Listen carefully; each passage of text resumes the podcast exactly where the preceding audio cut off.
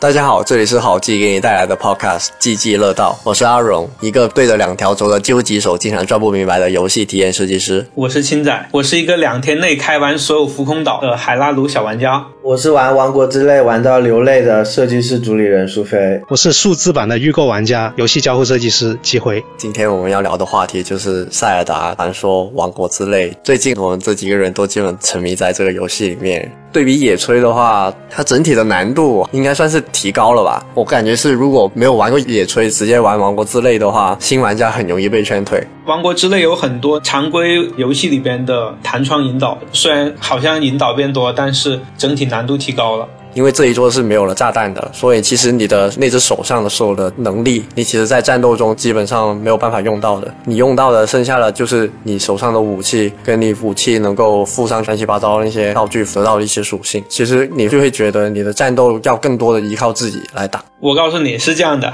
你身上如果带有一个那个滑翔翼，你就可以把滑翔翼丢出来，然后用那个滑翔翼提前先把它抬到顶端，然后这个时候你再用那个通天术把自己传到滑翔翼上面去，然后你再从滑翔翼跳下来，就可以从高空降维打击了。啊，那你滑翔翼怎么定在空中呢？用扭转乾坤啊，就扭转乾坤，然后再用通天术。对呀，这个真的是一通操作，我操，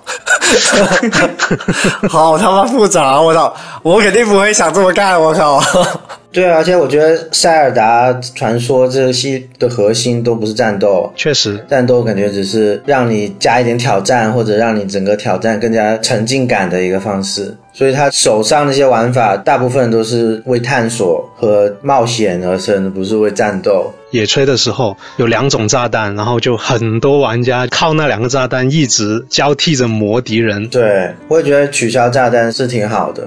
而且炸弹太那个简单直接了，就有点没有美感，不优雅。嗯，不优雅。在我这边看来，我会觉得究极手这个东西它是偏创造的，而且现在它的很多的解谜的元素也会跟这个相关，需要玩家去创造。而创造这个事情本身来说，我认为是比较有门槛的。就又回到了说，它不仅是战斗的难度提升了，其实我觉得它解谜的难度也是提升的。我觉得解谜难度反而下降了，究极手简直就逃课，我都没有见过上一座有哪些神庙是可以逃课，这座神庙基本上可以全程逃课。我觉得它既然能够让你带进去，它也就是允许你可以这么玩，它也觉得你这么玩没有关系，因为这个本来就给你带来快感，我何必一定要你去解这个谜呢？你这个谜本来就有一万种解法，究极手就是其中一种解法。对，我也觉得他这一座主要就是要让他的解法变得很多，可以用任何手段达到这个目的。但我也理解荣狗说的，其实他这一座难度，我觉得对普通玩游戏比较少的，它的门槛确实是提高了，就是因为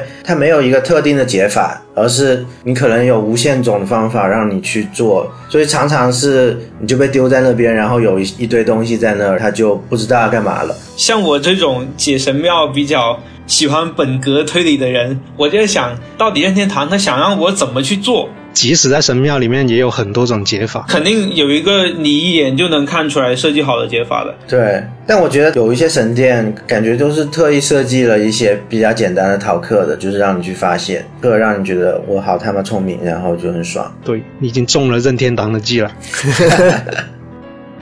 还有一个非常有趣的，就是那个语料建造。它这个东西，在我看来，是为了让你去熟悉各种素材的物理特性。我觉得这个设计一加一是很有意义的。你完全自由就等于完全不自由，就等于不知道干嘛。但是如果有限定一加一，你就会更加有一个试的这个思考的空间。你没有连过什么好玩的东西吗？我现在发觉我连的最多还是大石头。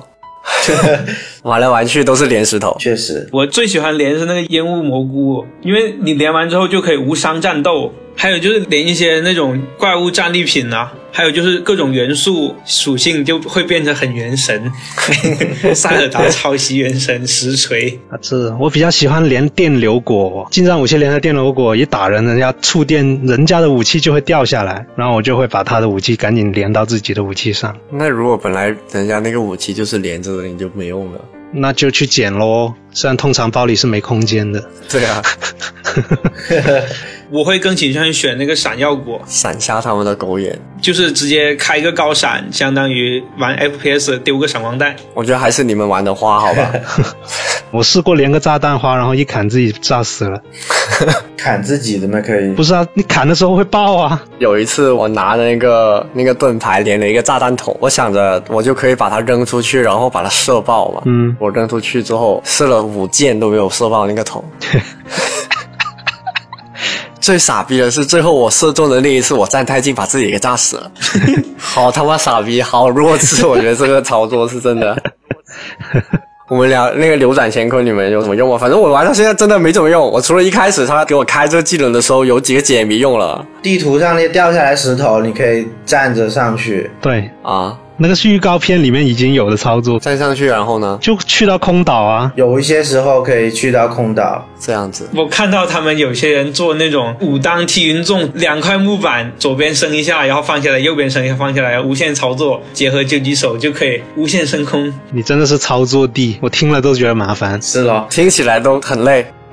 我觉得这手上的各个能力啊，单独拆开来看，他们都不是一个很创新的设计，都是我们可能在别的游戏都会见过的一些设计。但是他们在《王国之泪》里面的话，它就反而很有机的结合到一起。我的感受是，它其实打通了创造和战斗以及解谜的间隔。嗯。在别的游戏里边，这些行为就像你说那样是分开的。比如说，我在创造阶段，我就只能创造性技能；我在战斗阶段，我就只能战斗技能。但是在《王国之泪》里边，这些东西结合的感觉是非常合理。就算不聊其他游戏，我觉得在前一座野炊里面，它的各个技能其实我觉得也会有比较明显的一个战斗跟解谜区分。比如说炸弹扔炸弹可以炸它，这一做的话，你会觉得哦，这几个东西好像都没有跟战斗很有很大关系。但是其实最后你会发觉，其实都可以。用到战斗里面去，还会受场景就场地的影响，所以你挑哪里跟人家打架也成为了一个战术之一。是，就是比如你要挑有房顶的地方跟人家打，就可以用通天术。我觉得这一次的设计是真的非常的精妙。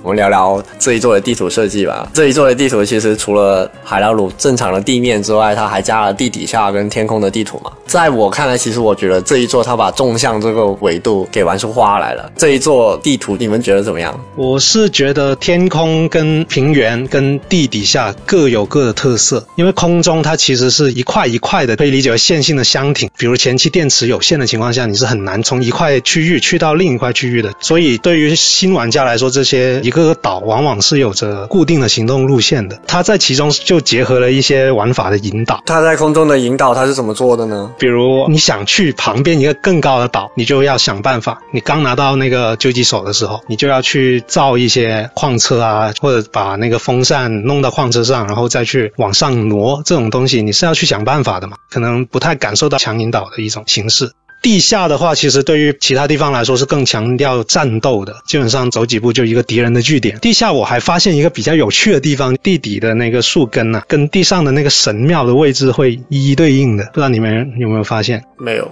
没看到这个，我还真没注意。没注意，你们可以去看一下地图。我说一下我对地图设计的感受吧。就首先，我觉得地下和天空说白了就是究极堆料的产物，它们都是为地面体验的服务延伸出来的。但我觉得不可否认的是，它就算是堆料，那也是非常顶级的定制化堆料。嗯，王国之泪做天空和地下。从游戏设计的角度出发的话，我会觉得它是为了增加游戏时长做出的选择。对于具体的地图设计，我会跟机辉的观点比较像啊，就是天空以解谜为主，地下以战斗和刷材料为主。我在海拉鲁大陆上，我能体验到的东西，它是包含了天空和地下的。然后，如果你想要去加强自我，在地下加强自我的效率是远远高于在地上的。如果要去解谜的话，天空那边它所带给你的一个策略的决策链以及解谜玩法的独立性，我觉得也是更深一些。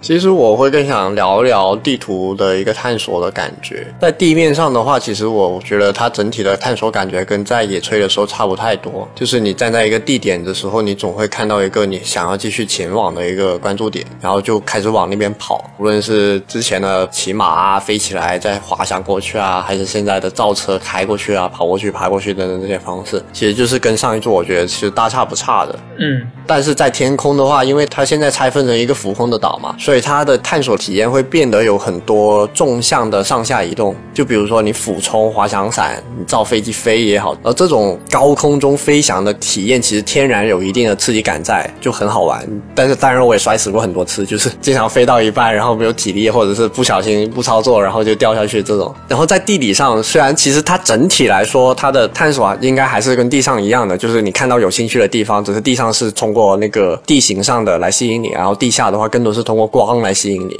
但是因为地下是没有光的，所以你就需要亦步亦趋的去做这个事情，先抛那个发光种子，然后再探索。就是这个事情会让我觉得这个地底的探索体验会很烦。经常我要去先射一个箭去把种子射出去，或者是我先手抛一个种子出去，然后操作多了之后，我就觉得有点无语。你可以吃一些那种发光药，自己发光，就不用再去射种子了。你不能把发光的合到你武器上或者盾牌上吗？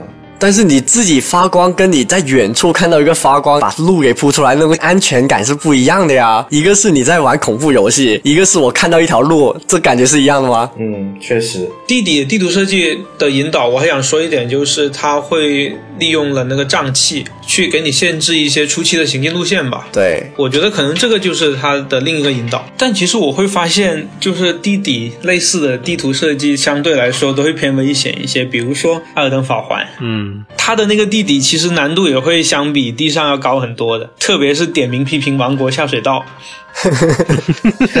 哇，那个真的把人走死了。那么这期的季季乐道就到这里了，各位观众老爷们觉得塞尔达是一个多少分的游戏呢？欢迎在弹幕和评论区留下你们的看法。喜欢这个 podcast，请务必一键三连、弹幕、评论、转发。想要看到更多关于设计的视频，记得关注我们好记吧。我们下期再见，拜拜，拜拜。